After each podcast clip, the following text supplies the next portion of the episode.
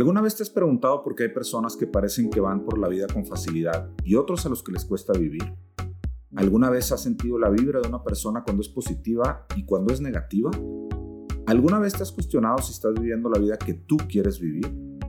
Si alguna de estas preguntas te dejó pensando, te invito a escuchar las pláticas que tenemos con nuestros invitados, que tienen en común que han tomado la decisión de vivir su vida en sus propios términos. ¿Cómo lo hicieron? ¿Cuáles fueron sus motivadores? ¿A qué retos y miedos se enfrentaron? Esto y mucho más encuentras en el podcast No te quedes en la banca. Soy Mauricio Navarro y soy tu host en este programa. Hola y bienvenidos a No te quedes en la banca. El día de hoy nos acompaña Mario Sosa, con quien tengo el gusto de haber convivido ya por más de 10 años en diferentes temas de emprendimiento. Por ahí nos hemos cruzado en, algunos programas. Mario estudió Derecho en el TEC de Monterrey, tiene también una maestría en Derecho Corporativo por la Universidad Autónoma de Nuevo León y estudió un LLM en Northwestern en Chicago. Mario comienza su carrera profesional como abogado, pero en un momento de, de, su etapa o de su carrera profesional da un giro, empieza a relacionarse más con el tema de empresas desde su perspectiva de abogado pero después específicamente agarra un ritmo muy enfocado en temas de emprendimiento. Y de esto y más vamos a platicar el día de hoy. Mario, bienvenido, no te quedes en la banca. Gustazo, Mauricio, gracias por la invitación, por el espacio, encantados de platicar. Espero que podamos dejar algo de valor para tu audiencia. Claro que sí, te agradezco mucho, Mario. Oye, me gustaría arrancar la plática un poquito de tu previo, ese, ese inicio de tu carrera profesional como abogado. Eh, muy enfocado en tema de eh, corporativo. ¿Cómo fue esa etapa para ti? Eh, muy partida en dos tiempos bien marcados. Yo te diría, número uno, sea, yo traigo derecho aquí en la sangre, en el corazón, lo de abogado lo traigo en la frente y me encanta. Me gustaba mucho desde la semana uno de carrera. Eh, y te diría que todo el track que hice, tanto académica como profesionalmente, en la etapa inicial, hasta antes de irme a Chicago, fue preparado y bien encausado para ser abogado de empresa, este, ya sea como externo o como in-house. En mi última parte de esa etapa fui in-house, lo cual me súper encantó y me cambió mucho. Me fue algo muy positivo, pero yo me veía como abogado de empresa hasta la tumba. Digo, sigo siendo, pero después cambié un poquito, ahorita lo vemos. Pero siempre empezó por ahí, siempre me, me fui a que es el, un perfil DNA muy propenso a temas de business, eh, a temas internacionales. Eh, estuve muy involucrado desde carreras. Yo soy el cuate que en, cuarto semestre ya iba trajeado y me encantaba. eh, ya, ya no uso traje, pero mi punto es en cuanto al gusto por los temas legales. Me involucré en actividades tipo de competencias de derecho internacional, comercial. Los temas que empezaron en la práctica desde chavo eran, eran con empresas internacionales eh, por lo menos, bueno, en inglés, no, por lo menos, no, hablo más idiomas a ese nivel de solvencia, pero sí, sí iba bien encaminado por ahí. Corporativo, comercial, transaccional, internacional, global, toda esa onda. Estuve en despacho varios años, eh, hice varias cosas. Primero de pasante, entré, entré al departamento legal de Tech primero, cuando todavía estaba en carrera, tuve como un año ahí, padrísimo, en propio industrial, marcas, flores, y los temas de Internet. Después estuve, estuve en notaría también, después entré a un despacho un año antes de grabarme eh, y de ahí continué el track típico, ¿no? Estuve en otro par de despachos, eh, otro par de años en cada uno más o menos y luego al final estuve de in-house otro par de años antes de irme a estudiar a Chicago. En ese inter hice, hice la maestría de la uni, que era part-time, se me hizo una experiencia muy padre, o sea, es de hacer part-times y full-times es diferente. Estuvo padre hacer esa part-time, era un programa curricular muy padre. Y creo que esa fue la etapa donde hice mis bases fuertes, fuertes, ¿no? Como abogado. Chicago fue el parteaguas, duro, pero así es, ese es the beginning.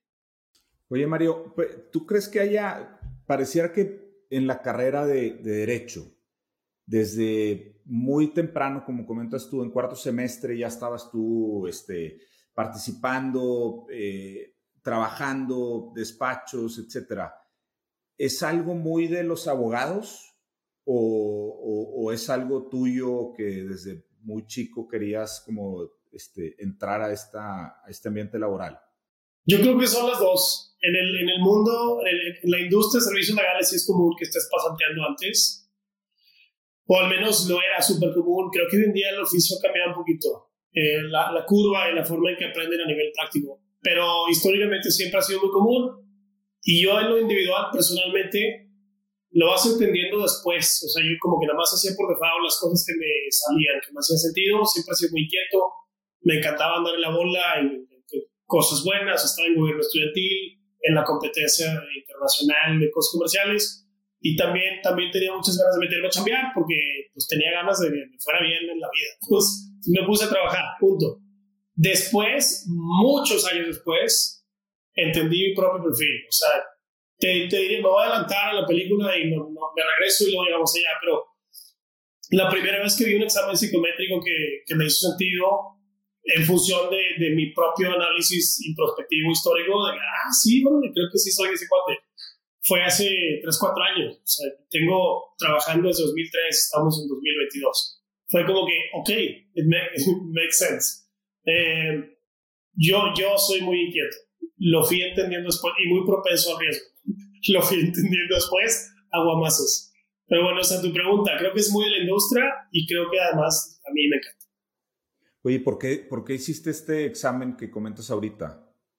Porque la, el despacho anterior que yo tenía, uno antes del actual, era, era una startup.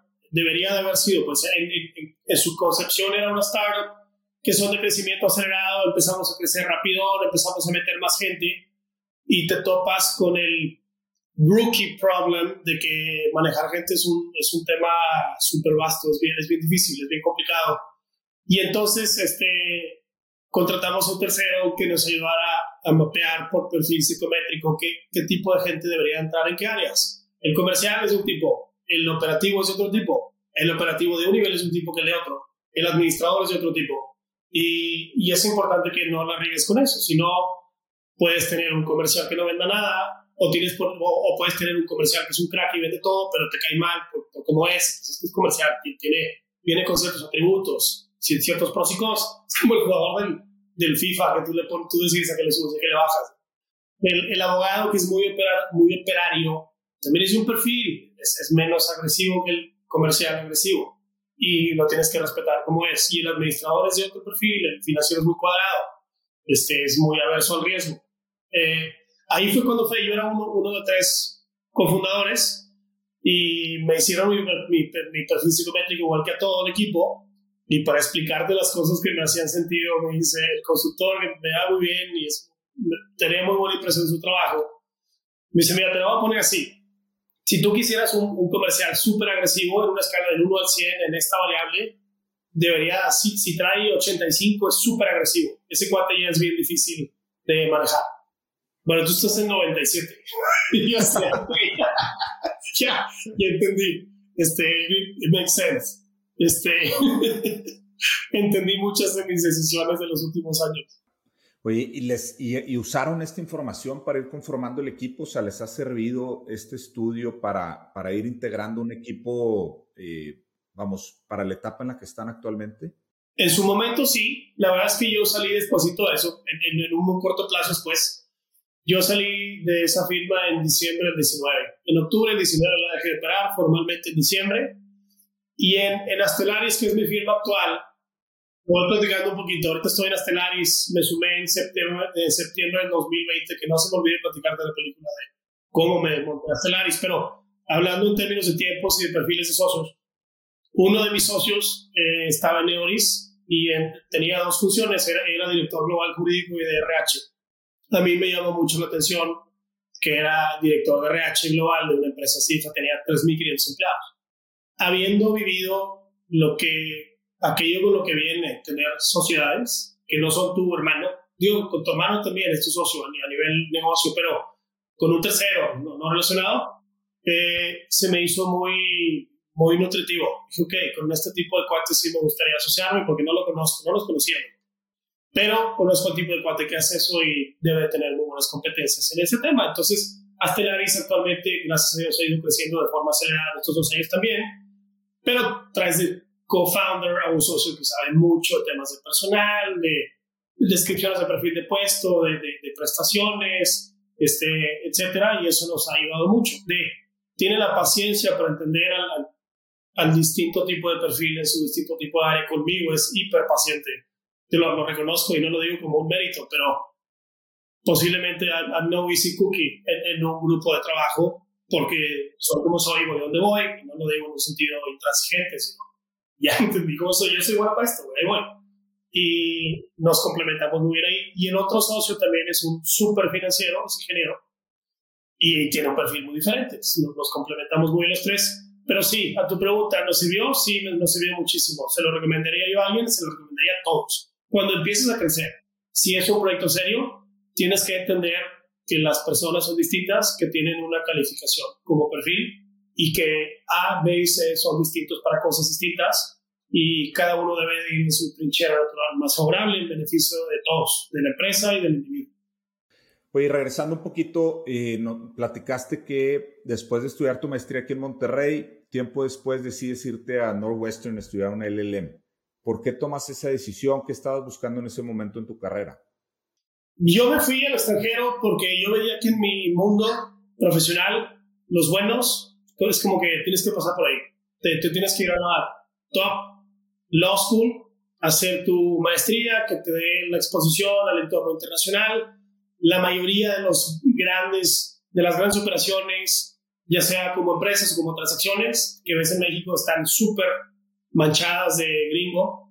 Este, y es un, es un check que tienes que meter. No, no es a fuerzas. Hoy en día te diría que no estoy seguro si fuera correcto o no, pero ya lo hice. Entonces, capitalízalo. Pero it's done. Esa era la percepción que yo tenía. Me fui a ese programa porque ya está descontinuado, pero en su momento era posiblemente el mejor programa para temas de business law. Es un programa mixto en, Derecho y Negocios, donde hice mi, maestría en Derecho en la Escuela de Derecho y yo casi la mitad del MBA algo así, es un certificado en administración de negocios bastante robusto en, en Kellogg, en la escuela de negocios, el mismo año. Entonces, es un programa muy cargado, muy demandante, muy reconocido en el mercado. entramos tres mexicanos. A ese programa, en un año, ese año entramos 28 personas de todo el mundo, éramos tres mexicanos, y es un programa en mi industria muy reconocido. O sea, el año subsecuente a mi año de posgrado, me fui, tuve la súper oportunidad de trabajar en, en Nueva York, en en Wall Street, la revista, en, Manhattan, en Milbank, que es, que es un despacho súper prestigiado de 1860, viejísimo, eh, y todas en sistemas bursátiles. Eh, y ya al año contrataban posiblemente al uno de ese programa, o sea, sí, lo ubicaban perfectamente, había varios ahí de, años anteriores. Por eso me fui ahí, ese era mi top choice desde siempre. Eh, mi ex jefe de ese programa, mucha buena gente que conocía en ese programa, y te digo, era, posiblemente de lo más cotizado para los que queríamos hacer como business law. Oye, ¿en qué momento, después de toda esta carrera corporativa, eh, muy enfocado en, temas financieros de empresa, pero desde esa perspectiva de, de, abogado, ¿en qué momento decides dar ese cambio y enfocarte más en temas de emprendimiento e incluso empezar a emprender tú solo? Es curioso y no. La respuesta es cuando regresé a México, después de Nueva York. Me fui dos años, uno Chicago, otro Nueva York. Eh, esta nueva, este segundo tiempo de mi profesional empezó cuando regresé a México y fue completamente inesperado y no necesariamente fue positivo en su momento. Eh, yo hice todo lo que hice planeando ser abogado de empresa hasta la tumba. Me encanta, me fascina lo que hace la empresa. Terminé siendo abogado de muchas empresas, es lo que hago estelares soy CMO, pero eso es lo que hace el negocio, es la industria de servicios legales. Eh, regresar a México para mí fue sumamente difícil.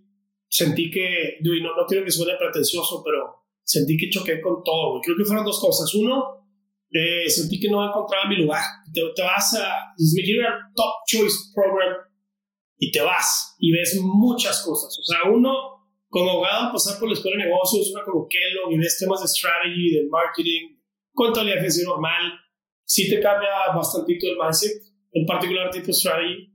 Y luego en, en, la escuela de Derecho tomé clases que en mi vida me hubiera imaginado que había, que tenían que ver con tendencias de la industria, más allá de ver tipo M&A, contratos.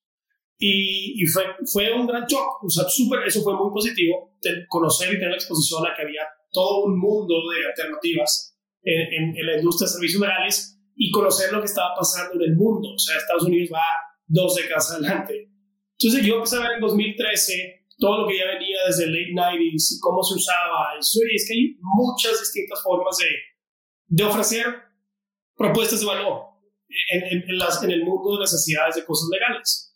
Técnicamente hay tres, así bien rápido, hay tres escalones de trabajo legal. Hay, hay de alta, mediana y baja grado en función de novedad, complejidad y riesgo. Y cada uno se hace diferente, se come diferente, lo, lo come un, un consumidor distinto, se mercadea diferente, se ejecuta diferente, se articula diferente. Y yo regresé a México con la idea, en cuanto a la, orientación mía, yo regresé con la clara orientación, tenía dos conclusiones de mi paso breve por Estados Unidos. Al abogado se le viene exigiendo mucho más inversión en temas de operaciones, como cualquier otra área de la empresa. Eh, de temas de administración de conocimiento, knowledge management, existe. Te enteras de que existe, cómo se hace, cuáles son los tipos de conocimiento, documental estructurado, documental no estructurado, tácito financiero, hay un chorro cosas que hacer. Este, y, y apalancamiento en uso de tecnología. Sí o sí. a ver, es para adelante, no para atrás. Estamos en 2014 y hay que ver qué, qué cosas modernas hacemos para hacer cheaper, faster, better, como todo el resto de cualquier empresa. Y pasaron dos cosas, desafortunadamente, porque no era mi intención, de verdad. Creo que es el, sin duda alguna, es el episodio que más me ha dolido en mi vida profesional, sin duda, y, y en mi vida personal, top 3. O sea, fue muy, muy shocking. Regresé a la empresa y pasaron dos cosas. Creo que desafortunadamente ambos lados no planeamos bien el regreso, o al menos yo, esa fue mi lectura, y no lo digo, sabes que no tengo más que las mejores palabras para la empresa, empresa donde estaba, para los dueños y para, para mis jefes.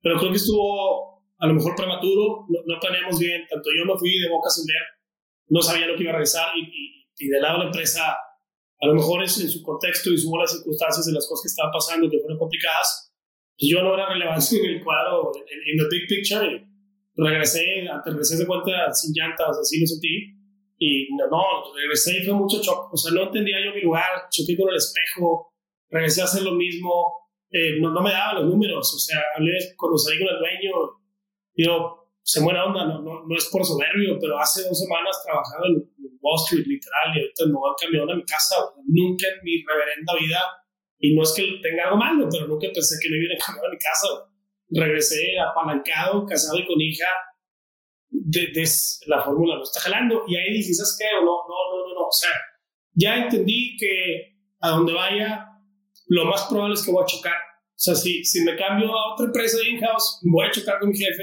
Y si me voy a un despacho, voy a chocar con el socio si me meto a un esquema piramidal. Entonces, ahí dije, eh, también pensé, dije, oye, como en un tema de autoexigencia, pues vienes llegando tú de, ¿qué no? Órale, ánimo, échale, piénsale algo. Tú tienes una idea muy clara de las cosas que hay en la industria. Este, yo no sabía que era bueno para vender. Si es que se vale decir que es bueno para vender, pues, pues vende algo tienes que comer, no hay otra, vamos a darle.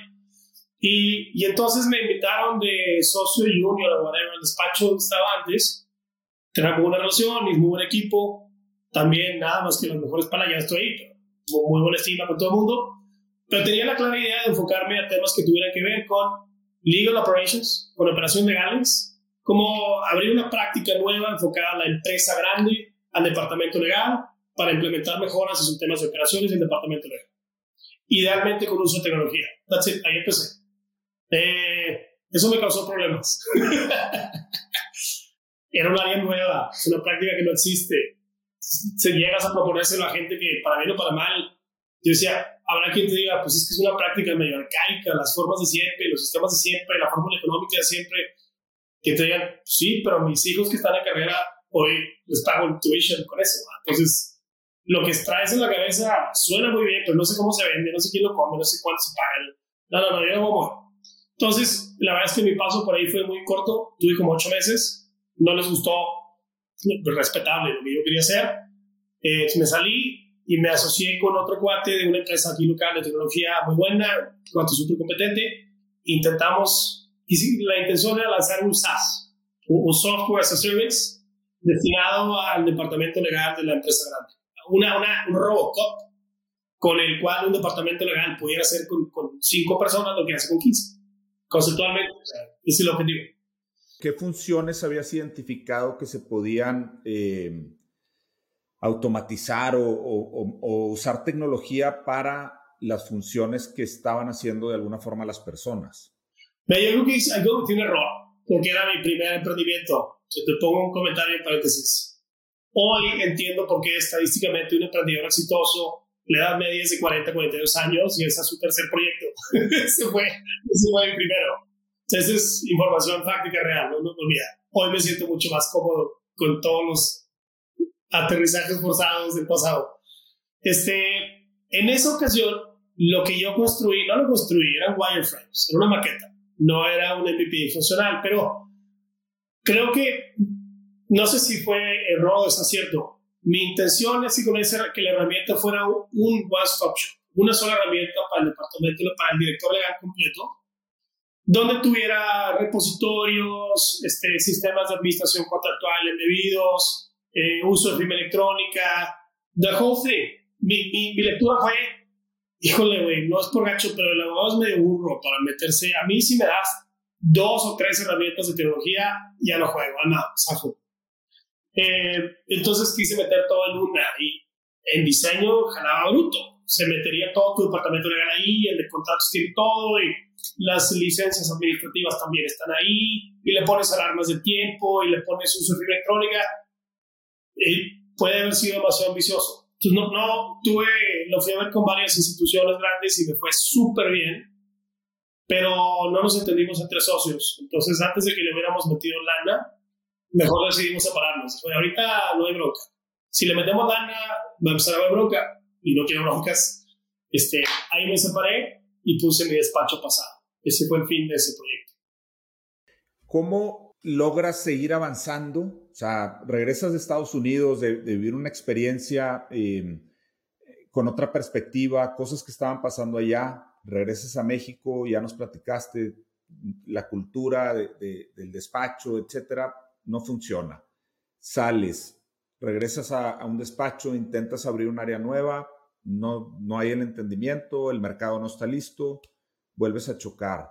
Eh, ves esta nueva oportunidad, hacer un, un, todo en uno, el mercado parece interesado, pero no, hay ese entendimiento con, con, un socio. Y te pongo un elemento adicional a la misma línea. El despacho pasado que puse no era un despacho en, en su concepción, era, era un modelo tecnológico era un modelo que debiera haber terminado plenamente apalancado en una herramienta de tecnología que me ayudara a gestionar de forma automatizada los temas estrictamente operativos y los temas de contenido. O sea, una interacción súper tecnológica con mis clientes para gestionar un alto volumen de clientes de forma súper bien medida, monitoreada y controlada con, con, con, mi equipo de abogados. Y no lo hicimos. También fue prematuro. Creo, creo que se fue. Mi, mi pregunta era, ¿Cómo sigues? qué, qué, te inspira a seguir intentando, a, seguir buscando? Em, son varias cosas. Uno, uno, uno la, primera es la necesidad, la, con toda honestidad. Eh, así como hay una, no sé si, o sea, para la audiencia, uno no se imagina el alto porcentaje de emprendedores que provienen de una causa involuntaria. Eh, me corrieron, y tengo dos hijos y tenemos que comer todos. O hago algo o no va a haber de comer. No joke. Y entonces te pones a hacer algo y resulta que eras un gran empresario. Tú lo sabías, pero las causas involuntarias son un altísimo porcentaje. Creo que es la mayoría. Si no, no, no estoy seguro, pero es muy alto. El segundo es, te digo que me fui entendiendo a mí mismo con el tiempo, pero tengo una alta propensión incontrolable y natural por, por temas que son muy pendientes a ver cómo hacemos temas de operaciones mejor. Eh, y como que según yo siento que las veo claras, es que está pasando esto. O sea, estamos en, ahorita, estamos en 2022, es para adelante, no para atrás. Va a pasar esto, me gusta o no, y además me gusta andar estudiando todo lo que pueda. Entonces vas viendo lo que viene, etcétera. Si no me ve todo este mundo, me va a atropellar el tsunami en, en, en el corto plazo. Y me da más miedo eso. Entonces prefiero entrarle una vez a ver qué pasa estudiándolo un poquito más, ahorita me voy medio recausando yo solo a temas de, de startups, de venture capital, de innovación, que fue donde terminé hoy metido. Un tema bien relevante es el timing. En, en, el libro de Peter Thiel, Zero to One, tiene un prompt test de siete preguntas para evaluar si tu proyecto es bueno o no. Y una de esas siete, son bien poquitas, y es de las más importantes, es is this the right timing? ¿Es este el tiempo correcto? Y, y cuando no es el tiempo correcto, se, pasa eso. No, o tú no sabías lo suficiente, o por ejemplo, los temas de Venture Capital en 2015 no, no existían en Monterrey, era casi, era muy, sí existía, era casi casi nulo. Hoy en día no. Eh, los temas de SaaS en el departamento legal que estás hablando. Eh, a lo mejor es un poquito prematuro, pero mi última respuesta a esa pregunta es bien importante y creo que es un común denominador de los emprendedores de los emprendedores seasoned entrepreneurs, de, de, de, los veteranos, como en tu caso, tú también llevas un chorro de cosas, estoy seguro que ahí o, estarás de acuerdo o tendrás tu propia opinión, pero necesitas cultivar tu, tu paciencia. Eh, hacer un business plan en el pizarronazo es súper divertido. Es la onda, te, te, la, te la vendes tú solo. Vivirla y, o sea, uno, no va a salir como lo planeaste, va a haber ajustes, hay, hay literatura de esto, este picón. Eh, y con el tiempo aprendes a que no jaló, ni modales, no jaló, tienes que hacer otra cosa. O sea, necesitas seguir comiendo, sigues teniendo, sigo teniendo ambiciones de cosas que quiero lograr, tanto en temas patrimoniales como en temas profesionales individuales. Es decir, yo tengo objetivos y quiero lograr independientemente del dinero. Y entonces le sigues, pero cuesta estoy hipersimplificando cuánta sangre cuesta desarrollar esa, ese tributo, ese, ese elemento. Yo me doy cuenta lo que hablo, tú soy comercial aquí, yo hablo con los founders y te das cuenta cuando ya lo traen y cuando no. Y el que lo trae es como el VO2 Max de triatleta, ¿no? Este ya está, este aguanta, este aguanta ahora. Oye, el, ese concepto de timing creo que es no, no, no, sé así estadísticamente, pero debe ser una de las grandes razones eh, de, de, por qué algunos proyectos caen y luego ves proyectos similares que, que la revientan, ¿no? En tu caso, eh, parece que ese tema del timing fue ya muy adecuado con, con toda esta innovación en tecnología, servicios eh, legales, el tema de startups, como que todas las cosas que, que venías pensando que pareciera que estaba muy anticipado, de repente, de repente se empiezan a acomodar las piezas, ¿no?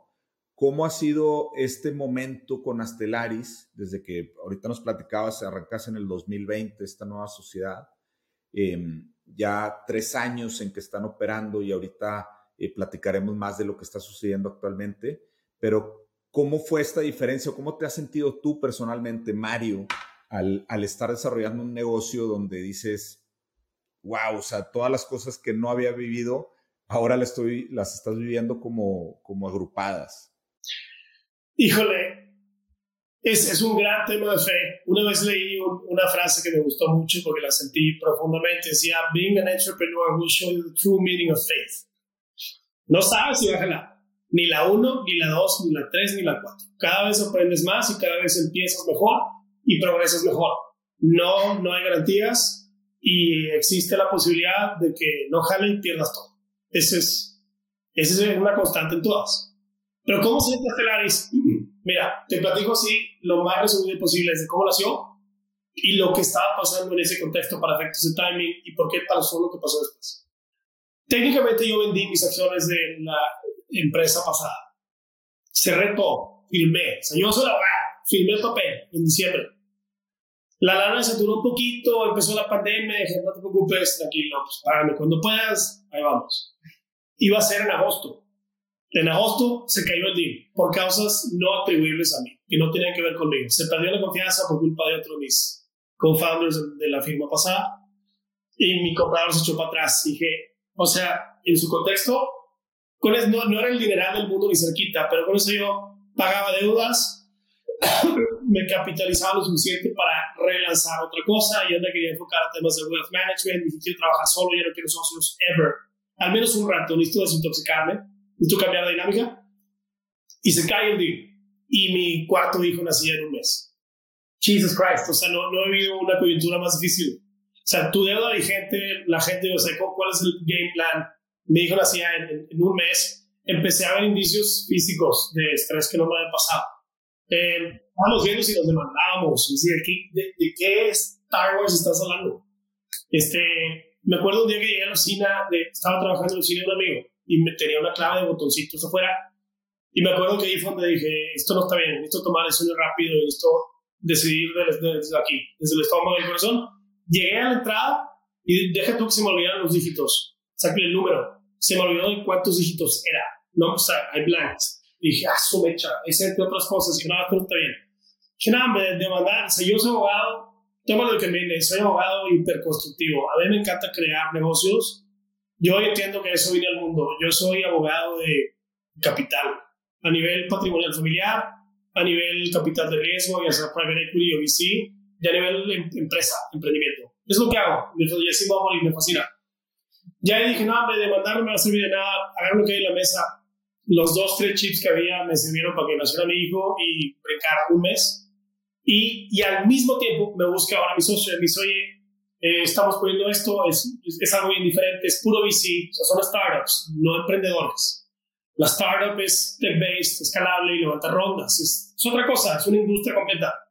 Eh, y ahí dices que me, me, voy a, ni modo, no, no, me, me dolió en el alma lo que pasó, es lo que es, no lo puedes cambiar, tienes que tomar decisiones ahorita, voy a cuidar mi salud, voy a agarrar lo que hay y me voy a poner a trabajar literal en la tarde. Eso lo voy a decir en la mañana y en la tarde estamos trabajando. Al mismo tiempo, en la industria de VC, doy un fast recap 2018-2021 eh, 2018 y 2019 fluyeron de dinero de Venture Capital hacia Latinoamérica como región 3, 4 billones de dólares. 2020, 5 billones de dólares. 2021, 20 billones de dólares. Se cuadruplicó el flujo de capital y nadie lo sabe. Es una industria, no es el hilo negro, pero, pero hay muy poquitos profesionistas en ese mundo. Es lo suficientemente sofisticado para que tenga barreras de entrada difíciles. Entonces no es fácil competir ahí. Y mi socio, tío, está venía de director jurídico global de Neolis, es, es, bastante bueno, nos pusimos a chambear con todo y punto y agarramos la bolita. Entonces, el flujo de clientes empezó a crecer, el equipo también rapidón, y ahora nosotros, o sea, me voy hasta el final, decidimos, yo tengo un solo servicio, es un modelo de suscripción, como modelo económico, pues, como Netflix, el dinero entra, son mensuales, este, lo estoy separando, lo voy a en tecnología, lo quiero hacer hiper escalable, y estoy levantando una ronda ahí, es para que sea una venture back company itself. Entonces, de, de perder todo así como estaba a tres minutos de nazca tu cuarto hijo, Jesus Christ, empezamos eso y ahorita estoy levantando una ronda semilla, estoy levantando un millón de dólares a una oración de 10.5. Eh, si, si, si logro mis objetivos, hago 10x en dos años y voy a levantar una serie A en 10x You never know what's coming along the way. Hasta divertido. En el Inter, además, me invitaron a un fondo. Y perdón que o sea, me adelante, pero creo que dejo buen tiempo para, continuar. Estando en este mundo de VC, uno de mis clientes de varios años, que estimo mucho, con Tuto Asá, seguro conoces, me dice, oye, voy a poner un fondo otra vez. Él va a tener un fondo. Y pensé en ti para la parte legal. ¿Qué opinas? No la pensé ahí, en la llamada. Claro que sí, jalo yo ya había, o sea, ya lo entendí, ya lo había entendido como Jarabicí, lo que estaba pasando en la región. Es un fondo chico, es un fondo de 6 millones de dólares, es, chico para su especie y su industria. Presemilla, invertimos en, en, salud financiera y educación. I mean, o sea, I mean, I mean, punto. Hay que levantar la lana, hay que estructurarlo, hay que evaluamos startups, checamos pitches, hacemos inversiones de tickets de 25 mil dólares, ya invertimos en 18 y lo que pasa es lo siguiente, ahí está, me voy a salir un pasote para atrás. Desde el punto de vista, o sea, es lo que aprendí en todo el último año, donde ya les sabíamos esta industria. Desde el punto de vista patrimonial, me metí a estudiar también temas de wealth management, que ya sabía que iba a terminar haciendo, ya lo estoy haciendo. Me topo con que, con la información de hecho, ¿no? que es, estadísticamente una familia high net worth en Estados Unidos, de entre 3.500 familias, tiene más o menos distribuido un portafolio patrimonial de la siguiente forma. Tiene como un 33% en equities, en, acciones, en índices.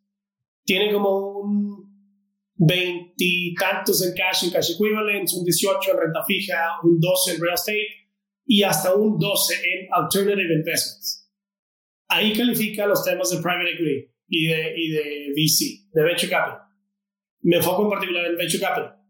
Ahí entendí lo que busca un inversionista cuando mete la, uno las causas que determinan por qué entra un inversionista en venture capital. No es nomás un tema de desempeño financiero. Eh, también son las causas de, que motivan a, a, una familia o a un individuo con, con alto valor patrimonial a, a, impulsar temas de innovación, al talento, a encontrar mejores ofertas de valor donde no hay tipo de sector salud financiero, más la expectativa del desempeño financiero, y la expectativa del desempeño financiero es bien diferente a cualquier otra cosa. Es la industria de más alto riesgo y de más alto potencial. Como lo, como lo que estoy tratando de hacer con Estelaris. Si yo quiero hacer 10X en dos años y 10X en dos años, es 100X en cuatro. Nadie te ofrece eso y no hay otra forma de hacerlo más que anclado en tecnología. Eh, y entonces en eso andamos, estamos, estamos dándole la oportunidad, del lado del fondo, hablamos con inversionistas que están buscando una oportunidad de agarrar. La, recomendación del libro de texto es que de tu patrimonio agarres entre el 5 y el 10% máximo, normalmente tipo el 5, para invertir en este tipo de moonshot investments, que son los de, pues, quiero ver si le pego a Corner Shop. Para quien no sepa, a Corner Shop en el curso de pocos años la compraron en 3.3 billones de dólares en cash. Nubank salió a bolsa en decenas de billones de dólares de evaluación. Quieres encontrar ese tipo de, inversiones, ¿no? Así es como jala este mundo, así te viene aquí de forma muy acelerada en dos años. Oye, explícanos un poquito los conceptos. Ahorita hablas de pre-seed, seed y luego vienen series. ¿Cómo, ¿Cómo, nos puedes explicar qué, qué significa una ronda pre-seed, qué significa una ronda seed y luego el tema de las series, por qué llevan letras? Encantado. Mira, número uno, para quien no sepa nada de esto, esto sirve mucho para, para los que sean emprendedores y quieren poner una startup, por los papás que tengan hijos que se quieren meter a ese mundo, o porque quisieras que tu hijo se mete a este mundo, o si se mete, aquí se va a meter para que sepa. El mundo de Venture Capital, yo como lo escribo, es, número uno, es, un ecosistema balanceado de intereses. No hay lonely wolves. En el mundo de capital privado solo, si tú quieres el 100%, Simon says, tú decides lo que quieras, haces y deshaces. Tú decides qué priorizas entre control, crecimiento y liquidez. En el mundo de VC, forzosamente vamos a priorizar el crecimiento de forma acelerada. Eh, número uno, ecosistema balanceado significa que hay varios actores. El central es el founder. Sin founder no hay nada. El fundador de la startup. Pero hay fondos de distintos niveles por etapa. O te lo explico. Hay aceleradoras y hay advisors. Y hay profesionistas, proveedores, como en mi caso. Eh, en este mundo un proyecto forzosamente levanta una serie progresiva de rondas de levantamiento de capital, que son presemilla, semilla, serie A, serie B y subsecuentes. Eh, cada uno tiene un propósito distinto y hay expectativas distintas de la etapa. La evaluación es distinta también. En presemilla eh, estamos evaluando si lo que creíamos que había de un apetito para consumo de algo en el mercado está o no. Estamos en una etapa que se llama Problem Solution Fit. Estamos viendo si hay o no y si era por acá, a lo mejor se me dio para acá, pero si hay o no. En semilla vimos que, que sí parece ver algo muy bueno, nos falta más lana para inyectarle duro ahí en gasolina y ver si logramos una, una atracción de ingresos ahora sí relevante y acelerada que nos lleve a levantar una serie A, donde, o sea, en un paréntesis puesto en contexto, las valuaciones de una startup entre semilla y semilla no se hacen por flujos como normalmente se hace en el mundo normal se hacen por evaluación del potencial futuro. ¿De potencial de qué? De escalabilidad operativa y de generación de flujos. Futuro. O sea, yo en mi ronda la semana pasada hablé con un cuate para invitar a invertir y me dijo, no, mijito, literal, es un tío que conozco. Es que tú me estás vendiendo, tú me estás pidiendo lana hoy. Ya lo que crees que puede pasar mañana. Tú me deberías estar vendiendo hoy a lo que el negocio hace hoy. No, no, no, no. Estás 100% lo correcto.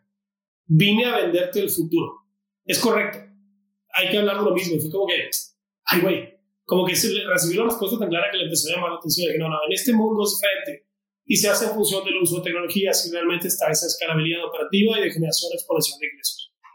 Eh, entonces, para semillas, semillas sería y subsecuentes. Cada vez es mucho más lana y cada vez es más institucional y, y es para crecimiento. A partir de serie A y hacia adelante, es para, es para expansión hipermasiva, donde el inversionista te está comprando a base de riesgo que cree que puede ser mañana, como fue WeWork, como fue Corner Shop, como hay, hay, varias latinoamericanas, ¿no? ahí está Kavak, está Nowports, este, está Merama, está Clara, etc.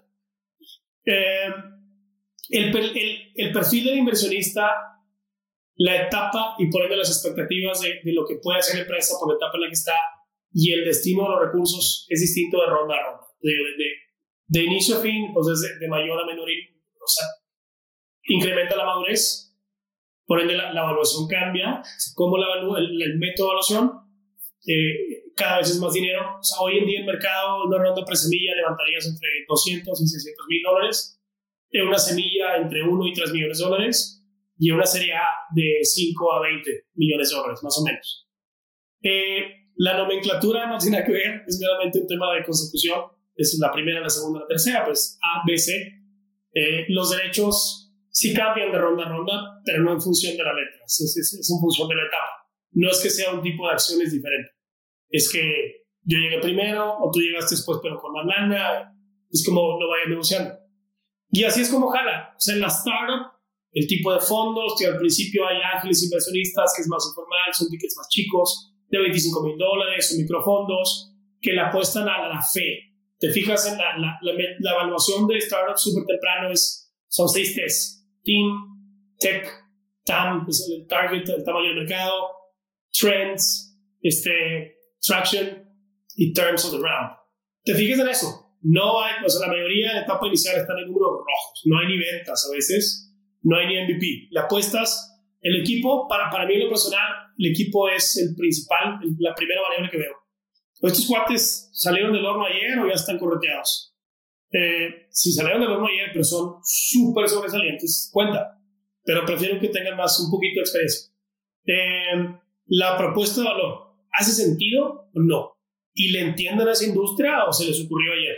Dice, no, pues que trabajé tres años en una fintech y vi que había no sé qué, ok, conoce la industria. La tecnología es buena, ¿Quién, en, qué, en qué consiste el desarrollo? ¿Es, es, tiene una ventaja competitiva en sí, sí o no? Este, ¿Y cómo están las tendencias y el timing? ¿Es buen timing para esto o es prematuro o es tardío? y qué, o sea, qué opina el mercado, ¿no? esos son los trends, ahí va el timing lo que hablamos ahorita. Eh, desde el punto de vista del inversionista, el inversionista que agarra lana, el 5% de su patrimonio para meterlo en este tipo de asset class, que son alternative investments, buscamos dos cosas, punto. Capital gains, ganancias de capital en, en papel, y un evento de liquidez al final. Cash, vamos a ver hasta el final cuando pase una de dos cosas o cuando compren a la startup o cuando salga a bolsa. O 2.5, tú le puedes vender tu inversión a un tercero cuando quieras. Son acciones, ¿no? O sea, un mercado secundario. Pero normalmente lo, lo que buscas es entrar bien temprano y que de, ronda a ronda la evaluación va aumentando mucho. Lo, lo, único que quieres es que el valor de tu inversión, cada ronda que pasa te vas a diluir un poquito en la proporción del capital que levante la startup en la siguiente ronda. O sea, tienes un 10% menos de tu 100 inicial, pero vales 10 veces más. Eso es lo que queremos. Si vamos así, vamos ganando. Yo, yo lo que les digo a, founders y inversionistas es, en este mundo, si te empiezas a diluir, es porque todo va bien. Tienes un poquito menos, vales mil veces más. Y al final vas a ver cash, la definición del asset class es que es un activo ilíquido contracíclico de largo plazo de alto potencial. Nadie te ofrece el potencial que este mundo. Una vez que lo entienden, se tranquilizan. A mí me pasa que muchos de los fondeadores, de los founders, al mero principio son el papá y un tío. Y son gente de 55 años para arriba. Y oye, nada más quiero que alguien me explique en mi idioma qué es esto cómo jala. Quiero saber que este es algo serio. Le explicas en su idioma, saber cómo se evalúa. No, pues no es por flujos descontados, es por estas variables, es por potencial, escalabilidad. Ok, ¿cuál es el riesgo? Porque por prejuicio a veces el, fundador no es que quieres decir mentiras, es que no quieres ahuyentar al inversionista. ¿Cuál es el máximo riesgo? Que pierdas todo. ¿Hay garantías? No, no hay garantías. Ok, ¿cuál es el chiste? No, el chiste es que es una industria de alto potencial pero alto riesgo. Por eso, lo recomendable para quien decida incorporar este tipo de asset class en su, parte, en su patrimonio es que lo aborde de forma científica, igual que el resto de los otros asset classes. Eh, el, volumen, el número es el principal. Si agarras el 5% completo de tu patrimonio y lo metes en un cheque, ahora son las startup, concentraste todo el riesgo. Entonces te diversificas. El librito, hay un librito muy bueno, se se llama Angel de Jason Calacanis. Te explica, o sea, a nivel del desayuno, para alguien como tú, cómo jalar este mundo. Es un cuate que ha hecho 100 millones de dólares invirtiendo tickets de 25 mil dólares en etapa temprana. Si, si quieres que te vaya bien, le tienes que meter mínimo, idealmente a 20 de las buenas, de las de un mundo, un universo calificado. De esas 20, ¿cuáles son las que, este, qué porcentaje son las que te van a dar ese retorno en el fondo en general? estadísticamente entre 20 y 1. O sea, yo, yo en, más o menos, una chance de dos, pero... El 5%. Yo en el fondo le, le estamos invirtiendo, como dentro de una etapa pre-semilla, la realidad es que estadísticamente la mayoría no va a sobrevivir, es la expectativa. Le estamos invirtiendo a 100 en 5 años, 20 por año. Llevamos 18. El upside de eso es que es, es igual de insensato científicamente pensar que si le metes a uno le vas a pegar, como, como pensar que si le metes a 100 no le vas a pegar. Por otra parte, como le metiste a 100 y diversificaste toda tu inversión, con la expectativa también la aplanaste. Ponderaste todo, sea, pusiste todo repartido. Entonces, en nuestro caso, por ejemplo, lo que estamos haciendo es que le hicimos un, un cambio estructural, algo a, como usualmente es el mercado. Entonces, yo lo que hago es, a ver, tú, tú me das una lana a mí, porque primero que nada tiene que existir el fondo para que los fondos vengan y les invitamos. Pero adicionalmente, yo te voy a conseguir que te abran a ti el derecho de invertir tú solo. Entonces tú inviertes al fondo y del fondo probablemente te va a ir bien. Un fondo que le va en promedio bien hace 3X en 10 años. Eh, y eso a lo mejor por inversionista no es tan bueno. Si te va súper bien, 5X o chance arriba, pero como repartiste todo el riesgo, pues te va a ir bien, pero no vas a ser 100. Si quieres un 100X, yo te acerco a los startups. Si tú decides a cuáles le quieres invertir y mete tu 20 tickets tú solo, y yo no te voy a cobrar nada de eso, nada de rendimiento. Te cobro un fee por sourcing, por traértelas, porque yo trabajo en eso todas las semanas, me llega gente, las evalúo, las califico, te traigo las buenas, tú metes lana y tú corres tu propio riesgo y eso sí son tus moonshot investments. Entonces tú como fondo te vas, probablemente te va a ir bien y en lo individual, si le metes al menos a 20, a lo mejor una de esas hace 100x. O sea, para ilustrarlo, si le metes 50 mil dólares a una startup y hace 100x y la compran, le sacas 5 millones de dólares. Not bad. Oye, Mario, eh, en el 21, eh, ya lo comentabas, el, el, mundo de los VCs estaba creciendo agresivamente, había muchas apuestas, había mucho capital, había mucho flujo. Y en este 2022, como que las cosas se empiezan a apretar un poco más, ¿verdad? Ya no hay tanto flujo, ya no hay tanta, tanto ánimo al riesgo, eh, y como que se empieza a escuchar que el, que el VC empieza a cambiar, ya no apostando solamente a crecimiento futuro, sino de, de repente buscando también un poquito de rentabilidad. Path to profitability. Exacto. Entonces, ¿qué impacto tiene esto en una empresa que está precisamente levantando ronda como, como ustedes? Y también desde tu eh, perspectiva de fondo, que estás invirtiendo, ¿verdad? Mira, está curioso porque es medio engañoso. La realidad es que los fondos no es que se quedan sin lana. La lana la traen en la cartera y es un problema para ellos. Porque el fondo levanta lana para invertirla, no para meterla al banco. Si no, el inversionista te va a reclamar. Y los fondos que ya existen levantaron un dineral para invertir. Número uno. Número dos, lo que pasó fue, para mí fue muy positivo al mercado porque yo en lo personal, mi lectura es que veo mucho founder muy inexperto. Y, o sea, tú como, como em, emprendedor maduro, sabes el cuidado y la rigurosidad que requiere el, el, dinero. hay que tener disciplina financiera, tanto en buscar hacer lana y rentabilidad, como en cuidar el gasto. Y, y empezabas a ver chavos que en su vida habían estado, voy a hablar al aire, cinco años en Cemex o en una empresa y que pusieron un emprendimiento y lo quebraron, que, que lo hayan sentido y que les haya dolido lo tratas diferente. Entonces veías founders levantando lana en presemilla, semilla, evaluaciones, no te miento, de 20, 25 millones de dólares, porque era mercado en, ciertos segmentos. Dices, no es sostenible, no, le has ni entendido el mercado. O sea, para que tú llegues a Serie A, tienes que crecer 4 o 5 veces tu evaluación. Y en Serie A, tu evaluación ya, ya es un múltiplo de flujos.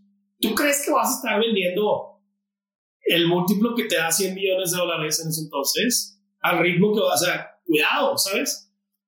Entonces, este, lo que pasó fue, fue que el sector capital mandó claramente la señal al sector emprendedor de, de que le bajen a las valuaciones de etapa temprana y sí se bajaron, eh, de levantar menores cantidades porque no son billetes de Monopolis.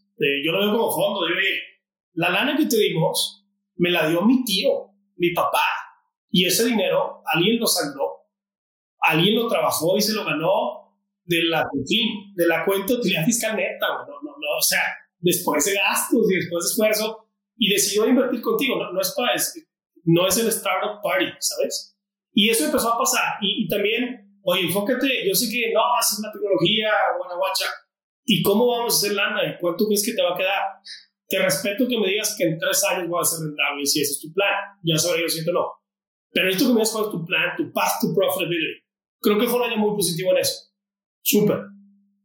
Oye, platícanos un poquito de los compromisos que obtiene un emprendedor cuando ya levanta una ronda eh, presemilla, etcétera. O sea, ¿qué, compromisos empiezan a adquirir? Porque no nada más es ir, levantar capital y, entonces empezar los gastos. No, todo cambia. Ahí, ahí, ahí todo cambia, ¿no? ¿Y, qué compromisos se adquieren en esos momentos? Mira, son varios, pero más o menos en orden de prioridad, señora El principal es que tienes que entender claramente cuál es el enfoque que tú decidiste darle a la startup. Nos vamos a, vamos a priorizar por sobre todo el crecimiento. Hay tres dimensiones de un negocio que tú decides cómo las quieres tratar. Control, crecimiento y liquidez. Nada más puedes escoger dos de tres, no se pueden las tres. Y, y de las dos que escojas, una predomina sobre la otra. Si quieres liquidez, si tú quisieras sacarle al negocio todo lo que da al año, vas a castigar el crecimiento. Y a la inversa, ¿no? Entonces, a la hora que tú te metes en este mundo, número uno, tienes que enfocar sí o sí prioritariamente el crecimiento y no solamente un buen crecimiento, el crecimiento acelerado. Por eso mencioné lo que mencioné de las expectativas de la class. Si tú me das a mí 100 pesos y yo el año que entra te digo, pues fue súper bien, crecimos el 10, 20%, me vas a decir, Mario, no la fregues. yo, esa, esa, ese rendimiento, yo ya tengo un buen número de inversiones que me los dan y con mucho menos riesgo. Yo te di a ti esta lana para que de verdad usaras tu máximo potencial, lograras algo muy bueno que cause un impacto positivo en el mundo en cuanto a, las causas no financieras. Y la expectativa financiera para mí es que, es que quiero que te vayas por el 100X. Estos son mis moonshot investments como asset class. No le pares. Si, si levantaste una ronda de venture capital, tienes que levantar la que sigue. No es como que no, pues ya estamos en números negros y le seguimos. No, no, no, no, lo entendimos ese es un buen negocio, pero tú no me invitaste a un buen negocio, me invitaste a una startup. Yo quiero que te compren después de serie B y me des un 100X. Si no, me vendiste una cosa y estás haciendo otra. Como negocio, para mí, una cosa súper positiva, desde ese punto de vista, tiene pros y cons. Es decir, como yo, soy, yo, yo no soy un SaaS puro, una, herramienta de tecnología pura, eh, como, como, Slack. Yo soy servicios con mix, o sea, mi escalabilidad pretendo lograrla mediante el uso de tecnología, pero soy servicios. Mi, mi negocio ya es dinero. Yo quiero crecer más. Yo quiero hacer el, esto es no es broma, yo busco construir el modelo de suscripción de servicios legales preventivos para early stage startups y pymes más grande de América. Si yo no buscar ese objetivo, me quedo en Monterrey y ya estoy en unos negros y me deja una buena lana al año. Ya ganamos. Mi objetivo se convirtió en otro. Eso no le paren. Si vamos muy bien, ahora levantan 20 millones de dólares y te vas a ir a Colombia, a las Asambleas del Pacífico y Estados Unidos. A donde llegue. A que los compren o a que te vaya esa bolsa. Cambia eso. Para mí ha sido muy positivo el hecho de que son servicios. El downside es que como no soy SaaS puro, hay fondos muy escépticos, porque no, es que habrá quien piense que no es escalable o que no le guste porque tiene más riesgo el control en, en tan alto volumen, porque sigue siendo un negocio de personas, a fin de cuentas. Pero en mi caso, para efectos de lana, eso ha sido muy conveniente. Ah, hay fondos, los más astutos que he visto, hubo uno que en, media hora me dijo, es que tu planteamiento está muy padre para mí, porque mi máximo riesgo, en contraste con otros proyectos de tecnología, mi máximo riesgo no es que quiebres, es que me dejes un buen rendimiento, pero no me digo 100x. Pero me dejas un dividendo al año, sí, eso es tu peor escenario. Y ahí andamos. ¿Quién no debe de buscar levantar capital? O sea, ¿qué, ¿qué, tipo de empresas o qué tipo de emprendedor pudieras decir tú, sabes que este, no, no es por ahí? Mira, en, términos generales, no debe de levantar este tipo de lana alguien que no pretenda usar la, la tecnología. Punto. Ese es el primero. Es un elemento fundamental. Levantarla, todos los negocios pueden levantar lana. Este tipo de lana, de hecho, Capital, es para negocios que van a usar tecnología sí o sí porque tienes una propuesta escalable. Eh, número dos, asume, o sea, la idea es que la tecnología que uses es porque te va a ayudar a lograr escalabilidad en esas dos dimensiones, operativa y de generación de flujos exponenciales, crecimiento. esos son elementos esenciales que deben estar.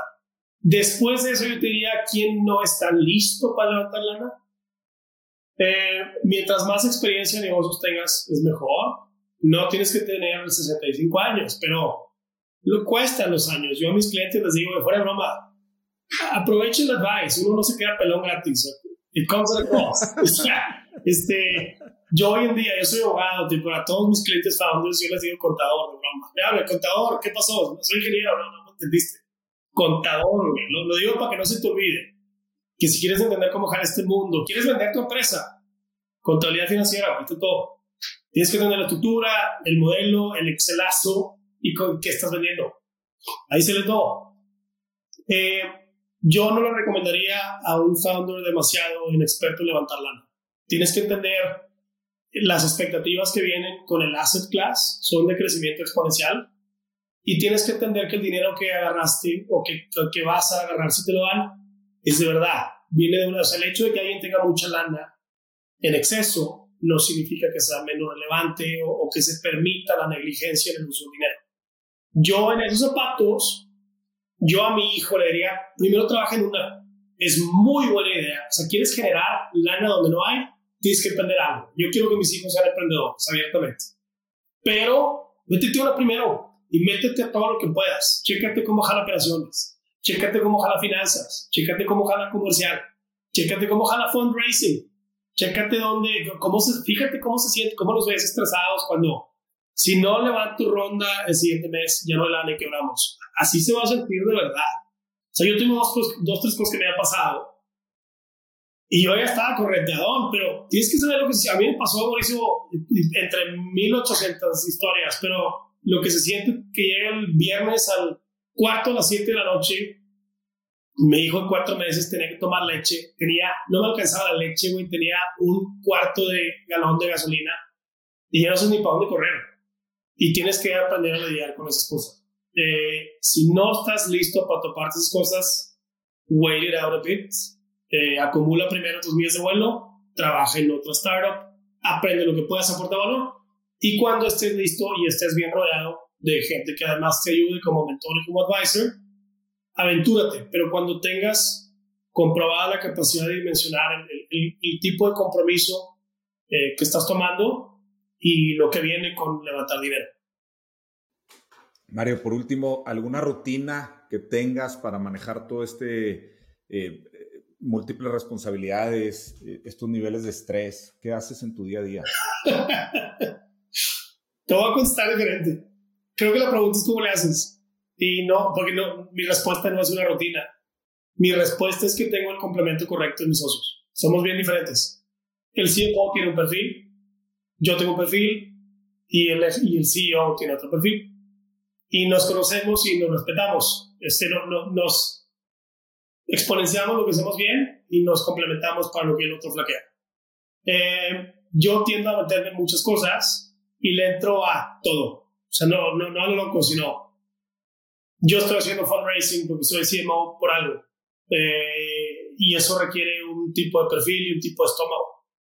Eh, constantemente subdimensiono el esfuerzo requerido para las cosas que me apunto y recibo apoyo de mi equipo en esas cosas. Entonces, si de repente se me olvida un pendiente que no ha habido muertes, no pasa nada.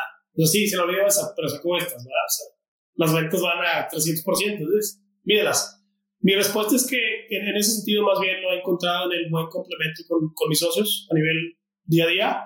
Y a nivel individual, no, no es una rutina, es una receta. Yo lo que hago es que no le pienso mucho, como que no le pienso mucho, no, no a lo bruto, sino tengo claro lo que sé que tengo que hacer sí o sí, ya como sea, a las cosas que tengo que entrar dentro y a las que sé que no, no. Y, y a veces me preguntan, ¿cómo tienes cuatro hijos? Nada más no lo pienses mucho, me vas a operarle porque voy a Ese es el chiste, ¿verdad? Dale. O sea, y, y, me quiero meter, tú conoces a Milo David, me quiero meter a entrenar otra vez tres ¿a qué horas? No tengo idea, pero sé que me hace falta, estoy medio descuidado ahí. Entonces, letras, le atoras, le pedaleas. Good news for me, afortunadamente no soy tempranero, no soy flojo, me encanta mi familia, hago todo, los llevo al colegio, todo lo que puedo involucro. Eh, y voy sacando, como decía una muy buena jefe que tuve, tienes que aprender a manejar como un master chef, tienes que aprender a manejar cinco sartenes al mismo tiempo. Le mueves aquí, le bajas al otro, le pones acá y le cambias y le pones. Y, ahí vamos, nomás no le pienses mucho porque te agüitas, pero mi respuesta es que la he encontrado en la complementariedad, no en la rutina. Buenísimo, Mario. Pues muchísimas gracias. Te agradezco mucho todo lo que nos compartiste de, tu experiencia, de tu desarrollo y del mundo este de VCs. Encantado, te digo. O sea, como comentario puntual de conclusión, tómalo de quien viene. Creo que el mundo es indispensable que en el mundo haya gente que le entre a, la inversión del capital. Es bien duro, eh, es bien duro porque corres el máximo riesgo. nunca sabes si va a funcionar o no. Es importante socialmente que haya es importante que los que le entren sean socialmente responsables, o sea, el capital no es malo, todo lo contrario. Es importante quienes, que quienes le entren y lo tengan y lo generen, lo usen bien.